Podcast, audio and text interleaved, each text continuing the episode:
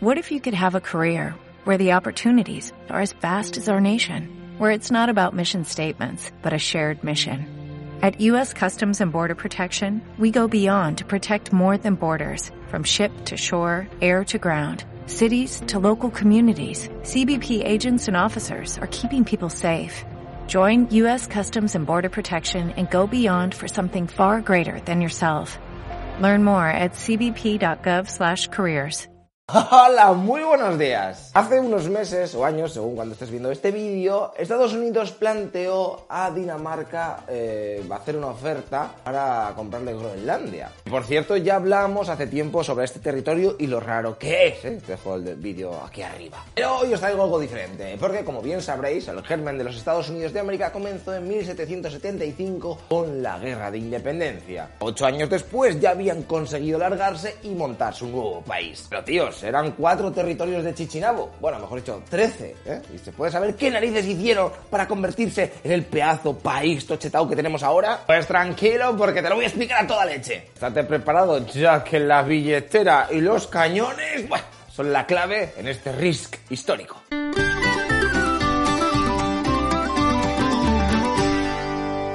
Empezamos en 1783. Tenemos a los cuatro matados de antes, así que nos movemos unos añitos adelante hasta 1803. Y chachán, toda la zona de Luisiana se la compra a Francia por 15 millonazos de dólares. ¡Ole ahí, Topepi! Lo mejor de todo es que en verdad aquel territorio se suponía que era español, pero Napoleón nos hizo toda la trama. Firmó un pacto secreto, el de San Ildefonso, con nuestra querida monarquía y se quedó la zona para luego vendérsela a los yankees, ya que no la querían para nada. Madre mía, y luego hay gente que todavía sigue queriendo a los Borbones. Yo no entiendo nada. Vas a entender tú, menos que son las risas, así hacemos más vídeos. Carlos IV for president. Vale, pues así con la tontería, Estados Unidos acaba de ganar un 23% de la superficie que tiene actualmente de país. Pasan los años y llegamos a 1819. Con el tratado de Adams-Onís, España hacía un cambio de cromos. Regalaba Florida Occidental y Oriental a cambio de Texas. En realidad ya era suya, pero los estadounidenses estaban topesados diciendo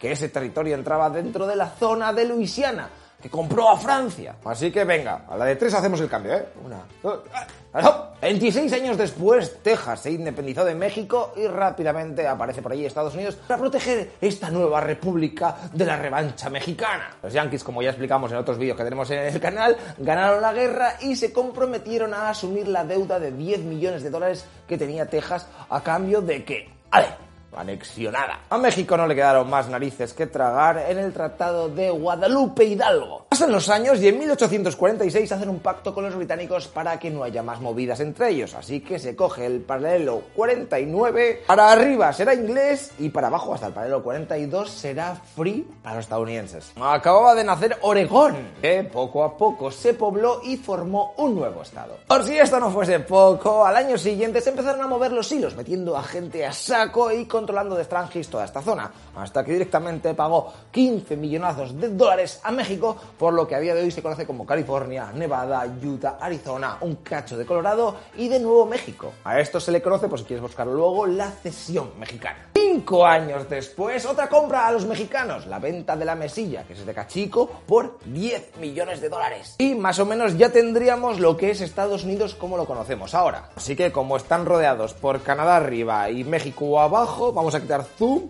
estos claro son unos locuelos y no van a quedarse ahí. Así que en 1856 el Congreso de Estados Unidos saca una ley federal, la de las Islas Guaneras, que no es otra cosa que como en aquel momento el guano, que es el sustrato que se queda cuando se acumula a saco de excrementos de murciélagos, aves marinas y focas, y que era la releche para fertilizar y para la pólvora, bueno, ¿qué escribieron esto? Cuando cualquier ciudadano de los Estados Unidos descubra un depósito de guano sobre cualquier isla, roca o callo, no dentro de la jurisdicción legal de cualquier otro gobierno y no ocupada por ciudadanos de cualquier otro gobierno, y encima tome posesión pacíficamente y ocupe ya sea la isla, roca o callo, puede, eh, según la discreción del presidente, ser considerada perfectamente perteneciente a los Estados Unidos. O sea, para que lo entendamos, si tú vas por ahí y te encuentras una islita y está llena de cagada y no es de nadie, tú puedes decir que eso a partir de ahora es Estados Unidos, ¿vale? Perfecto. ¿Sabes cuántas islas reclamaron? Más de 100. Yeah, baby.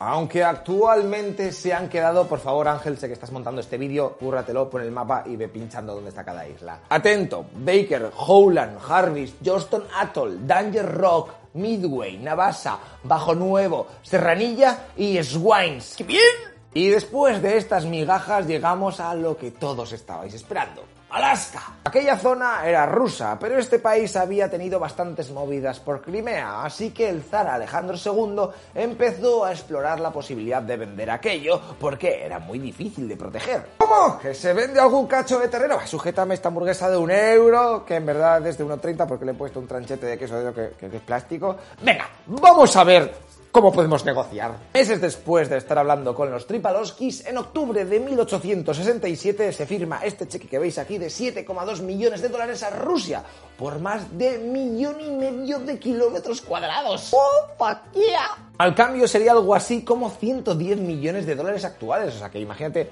algunas veces el euromillón pasa de esto. Pues te toca, me voy a comprar Alaska. Pues en aquella época creo que no había euromillón. Vale, pues ahora nos toca hablar del año en el que le tocó el gordo a Estados Unidos. Nuestro querido y más recordado 1898. Además de que sacaron el Windows, creo, eh, pasaron más cosas. Empezamos por Hawái. Cinco años antes lo habían convertido en protectorado. ¿eh? Todo empezó con la llegada en 1838 de misioneros cristianos de Boston. Poco a poco los estadounidenses empezaron a controlar el territorio cultivable, luego intentaron dar un golpe de estado, pero les sale rana y la reina de allí se queda con el power. Pero la cosa no iba a ser tan sencilla. Los yankees optaron por declarar las islas como protectorado y cinco años después el Congreso votaron y haciendo unas pequeñas tramas se aceptó anexionar la República de Hawái dentro de sus territorios estadounidenses. Aunque eso sí, no sería hasta 1959 cuando se convirtió en un estado dentro del país. Como sabréis, en 1898 también vino la guerra hispanoamericana o lo que es lo mismo, los estadounidenses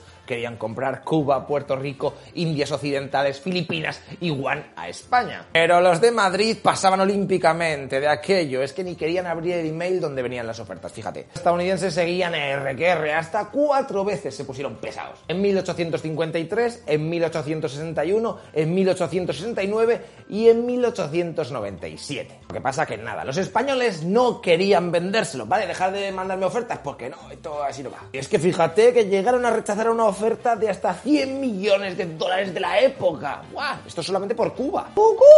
Así que como por las buenas eh, no se puede llegar a ningún acuerdo, ¡ay!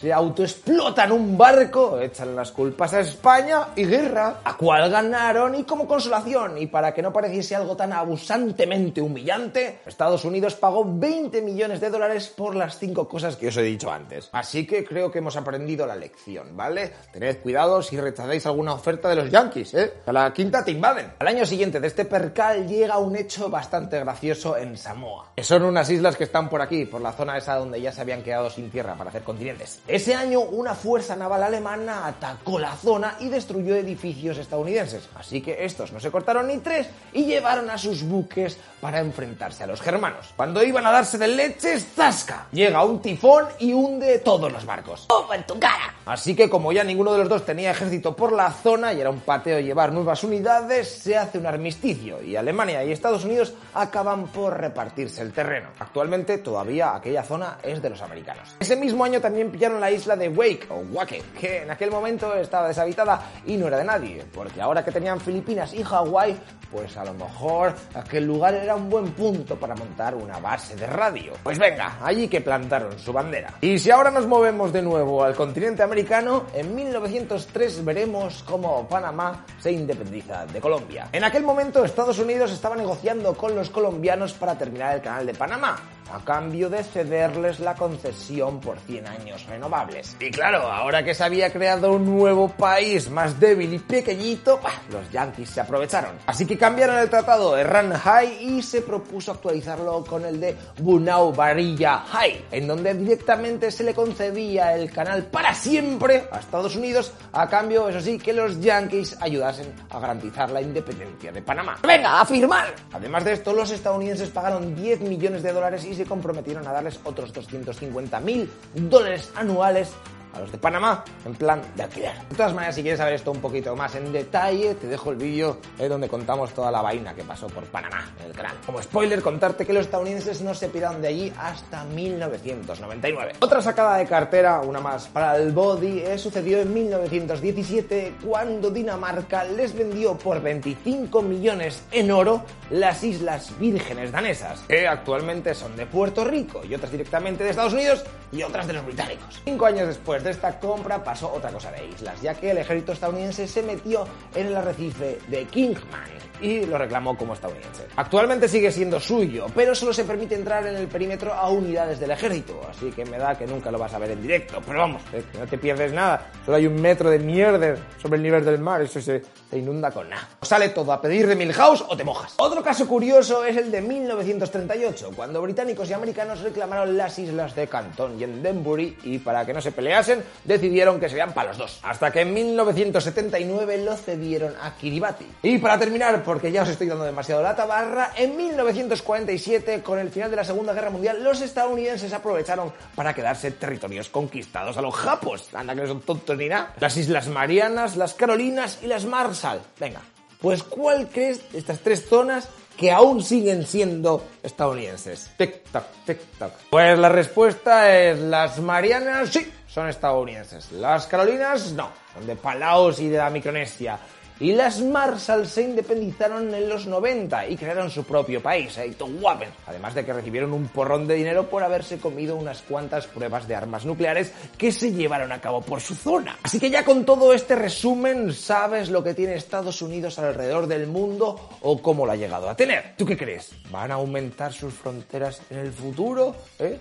¿Se van a hacer con todo el mundo? Venga, pues te lo jugas en los comentarios. Y vale, lo próximo que van a conquistar es Ta, ta, ta, a ver si aciertas. Ah, imagina que estuvieras en la posición de España de 1897, ¿eh? Te hacen la cuarta oferta a Estados Unidos por todo lo que te he dicho antes, el pack completo.